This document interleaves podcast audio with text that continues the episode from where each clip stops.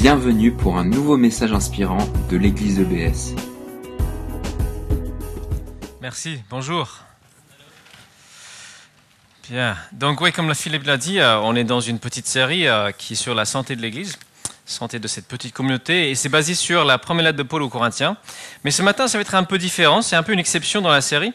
On va parler plutôt de notre santé à nous, individuellement, et on va voir une réflexion sur euh, la- le rapport que nous avons notre- avec notre corps. Alors si on peut lancer le- les diapos, c'est possible?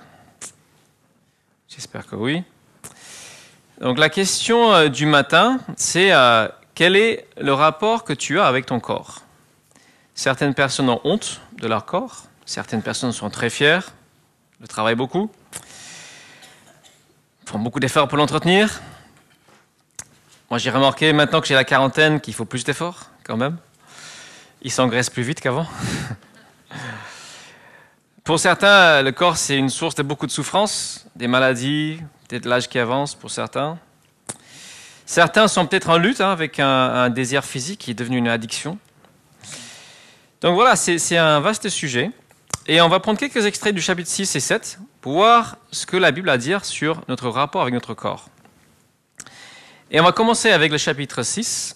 Ah, c'est dommage, je voulais projeter les paroles, mais apparemment il y a encore un souci. Donc j'invite Paul à, lire, euh, donc, euh, on va lire les versets 12 à 20 du chapitre 6, et si jamais on arrive à faire fonctionner la vidéo proche, vous aurez les paroles aussi projetées. 1 Corinthiens 6, versets 12 à 20. Allons-y même s'il n'y a pas l'image. sur l'inconduite. Tout m'est permis, certes, mais tout n'est pas bon pour moi. Tout m'est permis, c'est vrai, mais je ne veux pas me placer sous un esclavage quelconque. Les aliments sont faits pour le ventre et le ventre pour les aliments. Certes, cependant un jour, Dieu détruira l'un comme l'autre. Mais attention, notre corps, lui, n'a pas été fait pour l'inconduite. Il est pour le Seigneur et le Seigneur est pour le corps. En effet, comme Dieu a ressuscité le Seigneur, il nous ressuscitera, nous aussi, par sa puissance. Ignorez-vous que vos corps sont des membres de Christ? Vais-je donc arracher les membres de Christ pour en faire ceux d'une prostituée? Sûrement pas. Ou bien, ignorez-vous qu'un homme qui s'unit à une prostituée devient un seul corps avec elle? Car il est écrit, les deux ne feront plus qu'un. Mais celui qui s'unit au Seigneur devient, lui, un seul esprit avec lui. C'est pourquoi fuyez l'inconduite sexuelle. Tous les autres péchés qu'un homme peut commettre n'impliquent pas son corps, mais celui qui se livre à l'inconduite pêche contre son propre corps. Ou bien encore, ignorez-vous que votre corps est le temple même du Saint-Esprit qui vous a été donné par Dieu et qui, maintenant, demeure en vous Vous ne vous appartenez donc pas à vous-même, car vous avez été racheté à grand prix. Honorez donc Dieu dans votre corps. Merci Paul. Donc on va regarder ce passage. Il commence, Paul dit, tout m'est permis. Alors il est possible qu'il cite les Corinthiens qui avaient écrit une lettre en posant des questions à Paul. Et c'est probable, chapitre 10, il dit la même chose, il cite la même chose, tout m'est permis, mais tout n'est pas bon pour moi. Donc on a cette église où les Corinthiens ont compris quelque chose, c'est que Jésus-Christ nous libère. Bien. Mais l'attitude qu'ils avaient vis-à-vis de cette nouvelle liberté était immature. Parce qu'ils réfléchissaient en termes, réfléchissaient en termes de permission et d'interdit. Et ça, c'est une façon de réfléchir qu'ont les enfants. Qu'est-ce qui est interdit, qu'est-ce qui est permis? Les adultes, eux, réfléchissent autrement, en termes de ce qui est bon, ce qui est bon pour nous. Et ce qui est bon pour nous, c'est ce principe que Paul pose ici, c'est de n'être en esclavage à rien. Aucun esclavage, aucune forme de dépendance. Le chrétien vit libre de tout asservissement à un appétit, une hormone, une habitude. Et c'est vrai qu'on peut remarquer que cette sorte d'asservissement vient assez vite. Vous avez peut-être remarqué comme moi qu'il faut plus de temps pour développer une bonne habitude qu'une mauvaise. Les mauvaises, euh, c'est facile, les, bonnes, euh, c'est plus, plus compliqué. Donc premier point, et après il développe le fait que nous vivons dans un corps qui est provisoire. C'est quelque chose qui est fait pour un temps, pas éternellement. Et nous aurons plus tard un corps ressuscité si nous avons Christ en nous. Donc on est dans une construction provisoire, un bâtiment, un petit bâtiment provisoire, et un jour on va être dans une belle, belle demeure. Et au chapitre 15, Paul il compare euh, notre corps à une tente, fragile, facilement euh, détruite, et une maison permanente. Et la pensée centrale de, ce texte, de ce, qui oriente euh, toute la pensée de Paul, c'est une réalité nouvelle c'est que si tu es chrétien, ton corps est un temple du Saint-Esprit. Ça veut dire que il est devenu habitation de Jésus. C'est un lieu où il est spécialement présent. Un temple, c'est un lieu où on adore Dieu et où il concentre sa présence. Donc on peut comparer le corps à cette euh, image euh, de voilà, un petit bâtiment avec une lumière à l'intérieur. Ça, c'est ce que nous sommes, selon la Bible. Et le propriétaire, c'est Dieu. Il a racheté notre être physique par le prix de son sang, par Jésus. Et un jour, il va casser la baraque et en refaire une nouvelle. Et donc, en fait, tout le reste de ces deux chapitres, c'est quelles sont les conséquences du fait d'avoir le Dieu Tout-Puissant qui vit en toi par son esprit. Donc c'est là ce qu'on va réfléchir ce matin. Et la première chose, la première conséquence euh, par rapport à la nourriture, par rapport au sport, on peut réfléchir à ça, même si le chapitre après il parle surtout de sexualité. Mais si nous sommes dans un, lieu, un, corps euh, temple, il faut l'entretenir physiquement. Alors, il ne faut pas exagérer. Ça veut dire, euh, on cherche un équilibre dans la nourriture, dans ce que nous mettons dans ce corps. Pourquoi pas manger bio? On essaie de maintenir une certaine forme physique. Et on trouve dans la Bible des, plusieurs avertissements contre les excès de table, on, en trouve, on trouve des encouragements à, la pratique du jeûne, mais sans que ça devienne euh, le point principal de notre vie. Ça ne devient pas une obsession. C'est vrai, dans la Bible, on ne trouve pas beaucoup d'incitations à faire le sport, parce qu'à l'époque, les gens étaient très actifs de toute façon. Mais si on peut, si on a besoin, c'est comme faire le ménage à la maison. C'est quelque chose qui. Notre corps s'encrasse, notre maison s'encrasse. De temps en temps, il faut décrasser.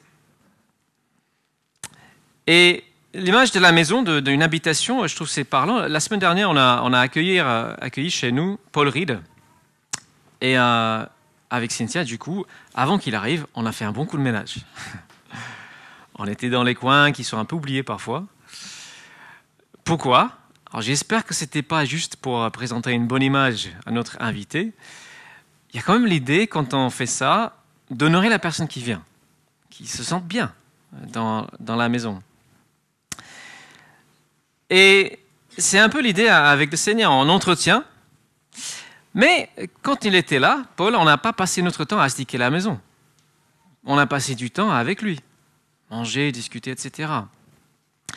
Et c'est ça le principe. Jésus est ton invité de marque permanent. C'est bien que la maison soit propre, mais tu ne vas pas passer tout ton temps à astiquer la maison, à faire briller les choses. Vous vous souvenez de cette histoire avec Marthe et Marie euh, Marthe est occupée à la cuisine, euh, Marie est au pied de Jésus à l'écouter, et Jésus dit, mais c'est Marie qui a choisi le plus important. Donc la première conséquence qu'on peut tirer dans ta petite tente que tu habites, attention à l'équilibre. Si tu ne fais jamais le ménage, c'est pas bon. Si tu fais jamais d'activité, c'est pas bon. Et si tu passes tout ton temps à entretenir quelque chose qui va être détruit, désolé, mais c'est un peu débile. Parce que tu passes ton temps à, à astiquer une petite tente qui un jour va être remplacée par un palais. Donc si tu es dans ce, déséquilibre où tu passes plus de temps à, faire le ménage de ton corps qu'à passer du temps à, t'entretenir avec celui qui habite dedans, il faut repenser les choses. Peut-être que tu es dans une forme d'idolâtrie. Et on vit dans une société qui exagère l'importance du corps parce qu'elle n'a pas d'autre espoir. Nous avons un espoir d'éternité. Donc forcément, on va exagérer l'importance de, de la bonne santé, Et euh, quelque part, on idolâtre le corps. On, fait comme si c'était la, seule chose euh, importante, alors que nous attendons un corps éternel. Mais en fait, la, la grande question qui occupe la plupart de ces deux chapitres, c'est la question de la sexualité. Et euh, coïncidence ou pas, nos ados sont actuellement en train de réfléchir à ce sujet, un groupe de garçons et un groupe de filles. hein. Donc si Jésus habite en toi, comment bien vivre la sexualité? Et ces nouveaux croyants à Corinthe se posaient la question, ok, Jésus nous a libérés. Donc on n'est plus sous les restrictions alimentaires de la loi, on n'est pas obligé de manger cachère, etc.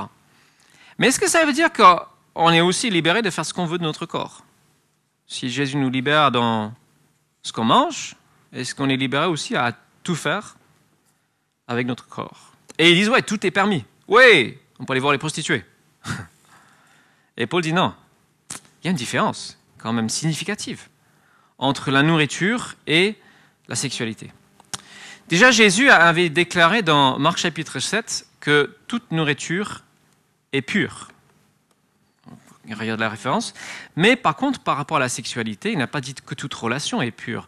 Cette femme prise en flagrant dé- délit d'adultère, il dit Va et désormais ne pêche plus. Arrête. Pourquoi? Parce que la sexualité implique notre intimité. Ce n'est pas quelque chose de neutre. La relation sexuelle nous unit de façon unique, profonde et intime, non pas avec un corps, un tas de viande, mais une personne, et avec tout ce qu'elle est, cette personne. Et même si c'est juste une image, une image pornographique, il y a quand même quelque chose qui nous colle dans la sexualité à cette personne ou personne factice qui est à l'écran. Nous colle peut-être à un fantasme. Et forcément, ça a des conséquences. Et nous vivons dans un monde qui veut juste séparer les choses. Dire non, non, euh, ton corps, c'est neutre. C'est juste un tas de viande. tu fais ce que tu veux avec.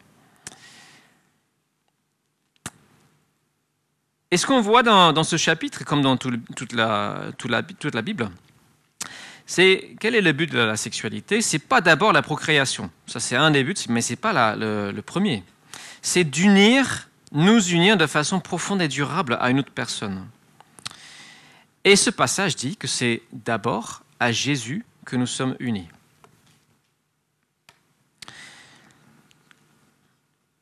Alors, il y a plein de textes bibliques qui comparent, qui, enfin, il y a plusieurs textes bibliques qui comparent cette euh, union par le rapport sexuel au fait de sceller une alliance entre un homme et une femme. Et euh, je vous avais peut-être pas remarqué, mais dans la Bible, toutes les alliances sont scellées par le sang. Alors, on a un parallèle, euh, ça n'existe plus trop dans notre société, mais il y a des, frères de sang. Qu'est-ce qu'ils font? Ils coupent euh, la main, ils serrent la main, et ils font un pacte d'amitié. Et pourquoi ils font ça? C'est pour dire je suis prêt à mourir pour toi. Bah, c'est le même principe. Si vous lisez en, je crois que c'est euh, Genèse 17, Dieu fait alliance avec- Abraham et il doit couper en deux des oiseaux. C'est un peu bizarre et il y a une forme qui passe entre les oiseaux. Il y a du sang qui coule. Euh, les, les Israélites, quand ils sortent d'Égypte, ils doivent mettre du sang sur les linteaux des portes, l'agneau qui est sacrifié, qui préfigure l'alliance suprême qui est celle que nous avons avec Jésus. Jésus qui donne physiquement son corps et son sang pour commencer une nouvelle alliance, un pacte d'amitié. On puisse être euh, intime avec Dieu. Il dit, je suis prêt à mourir pour toi. Non, pas seulement je suis prêt, mais je l'ai fait. C'est ça la, le noyau de la foi chrétienne. Et en fait, on peut, même si ce n'est pas directement dit dans la Bible, on peut faire un parallèle avec l'acte sexuel parce que généralement, alors pas toujours, mais généralement, lors d'un premier rapport, il y a du sang, en particulier pour la femme. Mais du coup, euh, il y a un mélange. Euh, et c'est un petit peu le même principe, on fait alliance à ce moment-là. Donc, c'est quelque chose qui, scelle, qui, met ensemble euh, une alliance. Et, c'est pour ça que Paul pose cette question aux Corinthiens. Est-ce que vous trouvez normal d'attacher, d'unir votre corps à n'importe qui, n'importe comment? Il prend l'exemple des prostituées. Et il dit aussi dans le sens inverse, non seulement euh, Christ est en toi, mais il dit que toi, tu fais partie de son corps. Il dit que Celui qui s'unit au Seigneur devient un seul esprit avec lui. Et en fait, il y a une identité tellement forte entre toi, qui a Jésus en toi, et Jésus, que c'est comme si ce que tu fais de ton corps, tu fais faire à Jésus. Et ça, c'est énorme quand on pense à ça. Chacun peut méditer les conséquences, je n'ai pas besoin d'en dire plus. Si on s'est donné à au Seigneur, ça veut dire que ce que je fais avec mon corps, je fais faire à Jésus. Donc la suite de, ce passage, on, va continuer avec le chapitre 7 pour euh, réfléchir encore plus à cette question. J'aime bien cette image. Vous voyez les petits visages qui composent le, corps de Jésus. Voilà, on va lire la suite. Si Paul, tu veux bien reprendre le micro pour lire le chapitre 7. Donc euh, c'est les versets suivants, juste 7 versets, versets 1 à 7. J'en viens à présent au problème que vous soulevez dans votre lettre. Il est bon qu'un homme se passe de femme. En deux secondes, c'est possible que, en fait, là, il cite ce que disent les Corinthiens, hein, comme euh, avec euh, le problème précédent. Cependant, pour éviter toute immoralité, il est préférable que chaque homme ait sa femme et que chaque femme ait son mari. Que le mari accorde à sa femme ce qu'il lui doit et que la femme agisse de même envers son mari. Car le corps de la femme ne lui appartient plus, il est à son mari. De même, le corps du mari ne lui appartient plus, il est à sa femme. Ne vous refusez donc pas l'un à l'autre. Vous pouvez, certes, en plein accord l'un avec l'autre, renoncer pour un temps à vos relations conjugales afin de vous consacrer davantage à la prière, mais après cela, reprenez vos rapports comme auparavant. Il ne faut pas donner à Satan l'occasion de vous tenter par votre incapacité à vous maîtriser. Notez bien qu'il s'agit là d'une concession et nullement d'un ordre. Je voudrais bien que tout le monde soit comme moi, mais chacun reçoit de Dieu un don particulier de la grâce, l'un le mariage, l'autre le célibat. Paul. Donc on voit ici euh, deux conséquences. Enfin, moi en tout cas, je vais tirer deux conséquences euh, du fait que notre, corps est temple du Saint-Esprit. La première chose, c'est la valeur du célibat. Parce que ton corps est d'abord donné au Seigneur, avant d'être donné à une autre personne. Et c'est vrai qu'on peut très bien vivre une vie entière sans rapport sexuel. Ce n'est pas un besoin physiologique comme manger, même si la société essaie de nous faire croire que c'est un besoin absolu. Jésus-Christ, c'est un homme parfait, comblé, n'a jamais eu de rapport sexuel. Ce n'est pas grave.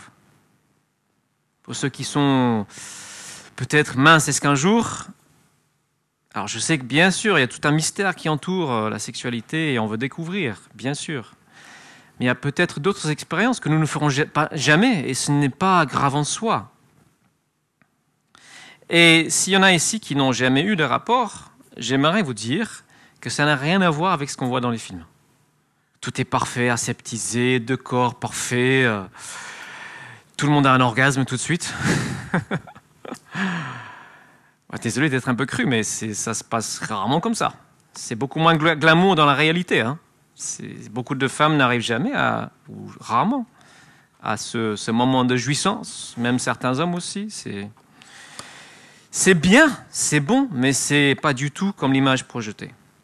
C'est pas le summum de la vie. Et Paul estime que la meilleure voie, c'est le célibat. Mais il y a une condition, si vous lisez, c'est que ce soit librement choisi et bien vécu. On n'est pas dans un truc forcé, hein, comme euh, malheureusement euh, certaines églises qui obligent le célibat. Il dit qu'il aimerait que tous aient ce don de célibat, mais il sait très bien que ce n'est pas ça la réalité. Et c'est bien un don. Et ce n'est pas donné à tout le monde. Il y a le mariage qui est aussi un don. Donc, premièrement, ce temple existe d'abord pour Dieu, d'où la valorisation du célibat. Mais bien sûr, si vous êtes euh, dans une relation encadrée par le mariage, vous pouvez vivre ce don pleinement, joyeusement, c'est à recevoir avec reconnaissance. Et dans le mariage, nous nous donnons pleinement l'un à l'autre, entièrement, y compris notre intimité de corps. Et en faisant ce don, ça fait que j'appartiens à l'autre, parce que je me suis donné. Quand je donne quelque chose à quelqu'un, ça lui appartient. C'est pas à reprendre après. Donc, c'est ça la logique. On se donne entièrement. Et ce qui fait que, bah, Paul rappelle euh, la Genèse qui dit bah, on, on crée une nouvelle entité. Deux ne font plus qu'un. Genèse 2. Donc, le titre de mon message ce matin, c'était À qui est ce corps? Alors, si tu es marié, il appartient d'abord à Dieu, comme tout le monde, tout chrétien, et ensuite il appartient à ton conjoint. Et c'est intéressant ici, Paul parle de quelque chose que nous devons. Ah, il dit que le mari et la femme se doivent l'un à l'autre dans ce rapport sexuel. Et euh, si on faisait une longue analyse, on verrait vraiment une symétrie dans le langage. Le mari et la femme, c'est, on est dans une égalité. Hein. Chacun se doit à l'autre. Et bien sûr, on peut aussi arrêter un temps les relations sexuelles, mais c'est, comme quand on fait un jeûne. C'est on se consacre un temps, et en particulier à la prière. J'avais un ami quand j'étais à, Dijon. C'était un, un pote du volet. Et euh, le gars, c'était un charmeur et un tombeur depuis l'âge de 14-15 ans. Il faisait des concours avec ses amis, voir qui, qui pourrait coucher avec le plus grand nombre de filles. Et euh, bon, on est toujours amis. Et je me souviens d'une discussion que j'ai eue avec lui quand j'avais peut-être 30 ans. Et euh, je ne sais plus comment c'est venu, mais il m'a demandé comment ça se passait avec ma copine.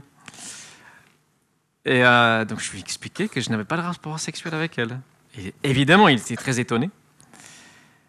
Et donc, on a abordé ce sujet. Et puis, il m'a dit Mais franchement, Glenn, je t'envie. Moi, j'ai gâché la chose. Et j'en ai conscience. Je me suis donné à tant de personnes, euh, ça n'a plus de valeur pour moi. Et il dit Combien j'aimerais revenir en arrière? Combien j'aimerais me donner à une personne? Donc, on est dans un, on est dans un équilibre la Bible a toujours un équilibre. Ce n'est pas une question d'être ce qu'on appelle ascétique. Les ascétiques, c'est ceux qui se privent de tout. Hein, c'est quelque chose que Dieu a prévu pour notre joie, sans que ce soit quelque chose qui prenne trop de place dans notre vie. Et ici, on a aussi un, argument qui nous encourage vraiment, euh, pour les chrétiens, à, à nous unir avec un autre croyant. Il parle de se consacrer à la prière. C'est une des, des fonctions d'un groupe chrétien, c'est une des, joies, c'est de pouvoir prier ensemble. Et à la fin de ce chapitre, alors faire un petit saut en avant, il parle à des femmes qui sont veuves et il dit une femme demeure liée à son mari aussi longtemps qu'il vit. Mais si le mari vient à mourir, elle est libre de se remarier avec qui elle veut, à condition bien entendu que ce soit avec un chrétien. Toutefois, à mon avis, elle sera plus heureuse si elle reste comme elle est. Donc, toujours cette valorisation du célibat. Mais il dit c'est une conséquence logique de notre appartenance à, Christ. Si notre temple s'unit à un deuxième temple, il faut que cette nouvelle entité créée soit cohérente. Que ce soit un lieu où ensemble on peut adorer Dieu, le prier. Donc pour ceux qui, fréquentent des personnes qui n'ont pas reçu Christ en eux, il faut juste savoir, voilà, vous n'êtes pas dans les mêmes valeurs, donc cette personne ne respectera pas forcément ce, temple que tu es. Et si on va plus loin euh, dans la lettre aux Éphésiens, on voit vraiment que le mariage chrétien est censé être quelque chose de particulier. Il dit que votre couple, le, but de votre couple premier, c'est pas juste votre plaisir. je vais pour le plaisir. Mais il dit que le but, c'est de refléter l'amour qu'il y a entre Jésus et son Église. Et là, je dis ça, je dis waouh, tu as aimé la barre haut. Il met la barre haut pour la raison d'être de notre couple. Les gens sont censés, quand ils regardent moi et ma femme, ils sont censés voir une illustration de Jésus et l'Église. Et en particulier pour les messieurs, en particulier pour nous, c'est parce que c'est Jésus qui a donné sa vie pour son épouse. Hein. Ça met la barre très haut. Évidemment, il y a des échecs, il y a des erreurs, il y a le péché, il y a des relations qui échouent. Et ça serait un long chapitre à aborder la question du divorce et remariage. Mais juste, puisque le chapitre en parle, on va évoquer brièvement les versets 11 et, enfin 10 et 11. Paul dit, Quant au couple chrétien, voici ce que j'ordonne, ou plutôt ce que le Seigneur lui-même leur commande, que la femme ne se sépare pas de son mari. Au cas où elle en serait séparée, qu'elle reste sans se remarier, ou qu'elle se réconcilie avec son mari. Le mari, de son côté, ne doit pas quitter sa femme. Une fois de plus, on est dans un, une perspective où Dieu met la barre haut. Mais c'est normal parce qu'il nous a donné une vie nouvelle, un but nouveau. Alors, on peut se poser la question, est-ce qu'il est possible de se remarier lorsque toutes les tentatives de réconciliation, de pardon, de reconstruction ont échoué parce qu'on voit, la, priorité de Dieu, c'est la réconciliation. Dieu est un Dieu de réconciliation. Alors, à cette question, il n'y a pas énormément de choses dans la Bible qui encouragent dans ce sens. Je crois que la seule chose qui, va un peu dans ce sens, c'est la suite du texte. Mais Paul parle d'un cas particulier, un chrétien dont le mari ou la femme, oula, quelque chose a pété, c'est un ballon. c'est pour le détendre un peu. C'est un sujet euh, délicat. Merci Seigneur. Du coup, j'ai perdu le fil. Euh, voilà, donc Paul part d'un cadre d'un non-croyant qui décide de partir. Et là, il dit, dans ce cas, le non-croyant n'est pas lié. Alors, il y a différentes discussions de ce que ça veut dire. Et certains vont dire, ce mot lié, c'est euh, le, lien d'alliance. Ça veut dire que la personne est libre de se remarier. Il y a un grand débat autour. Ce n'est pas le point principal de ce matin. Le point principal, c'est de dire le désir de Dieu pour tout le monde et tout, couple, c'est que rien, rien n'entrave notre attachement à lui. Et c'est ça le, plus important, que rien ne, nous empêche de vivre pleinement en tant que temple, en tant que lieu où Dieu est adoré, et qu'on puisse vivre pleinement ce que nous sommes, dans la joie, dans la liberté. Et on va revenir à la liberté. C'était le début, c'était ne pas être en esclavage. Et dans d'autres passages, on, lit que euh, là où il y a l'Esprit de Dieu, il y a la liberté. Qu'est-ce que c'est que cette liberté? Ce n'est pas ce que Paul cite au début, tout m'est permis. Ça, ça conduit à quoi? Ça conduit à la permissivité, ça conduit à l'esclavage au final. Donc ce n'est pas le principe à suivre. La véritable liberté, il va expliquer, c'est de n'être dominé par rien. Y a-t-il quelque chose qui vous domine? Une habitude Une façon de penser Avez-vous des addictions? Il y a quelques années, j'étais addict au café. Un café par jour. Si je ne prenais pas, j'avais une migraine. C'était long pour m'en libérer. Dieu désire notre liberté. Aujourd'hui, je suis libre de boire une tasse de café. Le mot Seigneur en latin, c'est dominus. Ce qui est donné en français dominer. Mais cette domination que nous permettons au Seigneur est pour notre liberté. Ça donné aussi domaine. Nous sommes son domaine. Donc, est-ce que nous sommes libres? C'est la question fondamentale. Et Paul écrit à un contexte où il y a vraiment des esclaves. Et c'est très beau ce qu'il écrit au verset 21. Étais-tu esclave lorsque Dieu t'a appelé? Ne te fais pas de soucis à ce sujet, mais si tu peux devenir libre, alors profites-en. Car un esclave qui a été appelé à servir le Seigneur est un affranchi du Seigneur. Et de même, l'homme libre que Dieu a appelé est un esclave de Christ. C'est un grand prix que vous avez été racheté. Alors ne devenez pas esclave des hommes ou de quoi que ce soit. Ce que j'aime dans la foi chrétienne, c'est qu'il y a plein de paradoxes. Et je crois que toutes les vérités bibliques se tiennent, dans les paradoxes. Ici, c'est que le chrétien est l'esclave de personne en même temps, Macron approuverait, en même temps qu'il est esclave de Christ. Il est dans une liberté choisie et il choisit de servir son maître, son dominus. Et imaginez-vous un peu dans la peau d'une esclave de l'époque. L'apôtre Paul, envoyé par Jésus, te dit tu es libre. Alors que tu n'as aucun statut, tu n'as aucun droit, tu es considéré comme une propriété de quelqu'un. Si on compare ça aujourd'hui, c'est un peu comme, euh, vous imaginez un ouvrier en Bangladesh qui gagne 1 euro par, par jour et qui travaille 15 heures par jour. C'est un peu un esclave. Et Paul lui dit, tu es libre. Tu es libre à l'intérieur. Et à celui qui, un Neymar qui gagne des millions en faisant son passe-temps préféré, il dit, tu es un esclave si tu appartiens à Christ. Tu appartiens à quelqu'un. Tu as accordé à quelqu'un, tu as dit oui, je veux bien que tu entres chez moi et que tu prennes les droits de propriété. Je te donne les droits de propriété. Tu seras un bon propriétaire. Alors notre conclusion, si tu as dit oui à Jésus, et c'est la meilleure décision que tu puisses prendre, ton corps appartient à Dieu.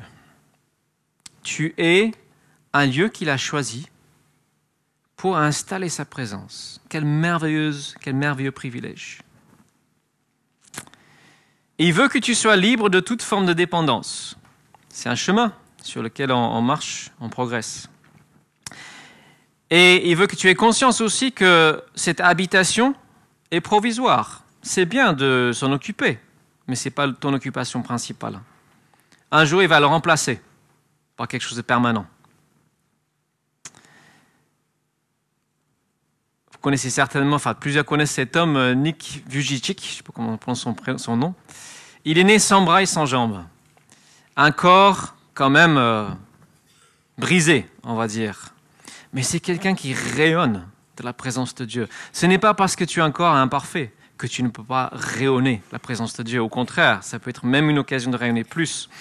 Et la dernière chose que j'aimerais dire sur euh, les conséquences, c'est que nous ayons cette liberté avec notre corps de dire notre reconnaissance à Dieu.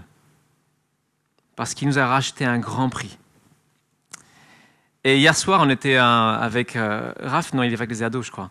Il nous a fait vivre une chouette soirée. Enfin, j'étais pas vraiment invité, mais je suis venu quand même. J'ai aidé un peu avec le, la vidéoprojection. C'est mon fils qui rigole? Non. Et en fait, c'était vraiment super. Il a mis une musique boum boum boum et on a dansé, on a sauté, on a, ah, on a fait comme ça, on a fait du, du disco pour Jésus. C'était excellent. C'était excellent. Vraiment, c'était libérateur. Et j'aimerais qu'on vive ça plus. Alors, pas qu'on s'oblige à sauter dans tous les sens, c'est dimanche matin, mais qu'il y ait vraiment cette liberté, cette liberté du corps. Seigneur, ouais, je suis trop content de t'appartenir. Ouais J'ai aimé nos Irlandais la semaine dernière, Keith qui sautait dans tous les sens. Alors, j'étais avec cette question. Est-ce que tu vis cet équilibre biblique dans ton rapport avec ton corps? Et est-ce que tu as besoin de parler avec quelqu'un? Si tu vis dans un déséquilibre quelconque On est là. Les responsables sont là. On est là pour en parler, pour partager, pour prier. On est ensemble dans un même corps. Et on est solidaires les uns des autres. Donc je propose trois pistes de trois ou quatre pistes d'application pratique. Certaines personnes, peut-être, vous avez besoin de faire un peu plus d'entretien de votre temple. Je crois que je suis dans cette catégorie. Hein. Peut-être certains en font trop. Et peut-être que la priorité, ça serait d'entretenir davantage ta relation avec celui qui habite en toi. Peut-être qu'il y en a qui sont dominés par un appétit, un esclavage quelconque, une dépendance. Que faire? Parle-en avec quelqu'un, prie avec quelqu'un, on est ensemble. Il y a des groupes qu'on peut créer, des groupes de croissance, on peut en parler dans les cellules avec tes responsables, avec moi. Voilà. Non, non, n'arrêtez pas là. La grande question de ce passage en particulier, c'était sur la sexualité. Est-ce que tu la vis selon les principes de Dieu? Qui est-ce que tu laisses entrer dans ton temple? Est-ce que tu as laissé entrer quelqu'un qui n'aurait pas dû entrer? Pour prendre l'image. Pareil, si c'est le cas, bah, parlez-en avec quelqu'un, ne, n'en restez pas là. Si c'est quelqu'un qui est célibataire aussi, pour qui c'est difficile, parlez-en. Demandez la prière. Peut-être certains, bah, c'est au niveau de la louange. Dieu veut que tu sois encore plus libre dans la louange. Et d'ailleurs, je vais inviter les groupes de louange à venir. S'ils veulent bien euh, revenir, on va entrer dans un, deuxième temps de louange. Et on va aussi euh, mettre en pratique euh, un autre aspect. Si vous voulez bien, l'équipe d'accueil a amené devant le pain et le vin, parce que Paul a dit, on a vu que nous sommes attachés à Jésus, nous formons un corps, nous sommes membres de son corps. Et les uns avec les autres, chaque petit temple, ça fait un grand, beau temple. Et dans ce temple, Dieu nous demande de vivre certaines choses ensemble et prendre ce qu'on appelle la scène, c'est une de ces choses. Si on pourrait partir des deux côtés, ça serait parfait. Je rappelle ce qui, ce qui a été dit dans ce passage. Jésus a donné son être entier, son corps, totalement, jusqu'à la mort, pour dire, je t'aime grand comme ça, je veux faire un pacte d'amitié avec toi, une alliance éternelle avec toi. C'est ça le but de Dieu. Si tu n'es pas entré dans cette alliance, je ne peux que t'encourager à le faire. Moi, je vais me tenir par là quelque part et, viens, viens, on en parle, on peut prier. Si tu as déjà fait cette alliance, tu as déjà scellé cette alliance, ça c'est le baptême qui officiellement scelle cette alliance, je t'invite, je vous invite tous à venir devant pendant qu'on prend un temps de louange et prendre un bout de pain, un petit gobelet de vin. Si vous voulez donner, offrir à quelqu'un d'autre, on est libre de faire. Et qu'on puisse, en faisant cela, dire de nouveau oui Jésus, tu m'as racheté, je te remercie. Je veux de nouveau me donner à toi. Je veux de nouveau dire merci et je veux vivre pour toi. Je veux faire pleinement partie de ton corps. Je veux agir en conséquence avec qui je suis, ce temple de l'Esprit. Donc ce qu'on va faire, le groupe de louange va nous conduire dans un, un premier chant. Quand vous avez envie, venez devant. On reste tous dans la louange. On va prendre euh, trois ou quatre chants. Si vous avez envie après de, rester devant, de, vivre cette liberté dans la louange, bah, allez-y, allez-y, qu'on puisse vivre cette liberté. Je vais prier pour ces éléments. Merci Seigneur parce que tu nous as libérés. Seigneur, tu nous as délivrés du mal, de ses conséquences. Seigneur, tu veux que nous entrions davantage dans cette liberté intérieure, cette liberté de ce qui nous a servi, de ce qui nous maintient captifs, de ce qui nous domine de façon malsaine. Et je prie, Seigneur, que nous puissions vraiment nous laisser conduire par toi, te laisser prendre un peu plus de place dans notre maison. Seigneur, prends, la place qui est à toi, Seigneur. Je veux, je veux dire, oui, Seigneur, viens, viens et remplis-moi de nouveau, remplis-nous de nouveau. Merci parce que tu as fait cette offrande totale de ton corps. Tu t'es donné pour que nous ayons cette intimité avec le Père. Amen. Merci d'avoir écouté notre podcast. Pour plus d'informations sur l'église EBS, rendez-vous sur le site internet www.église-ebs.com.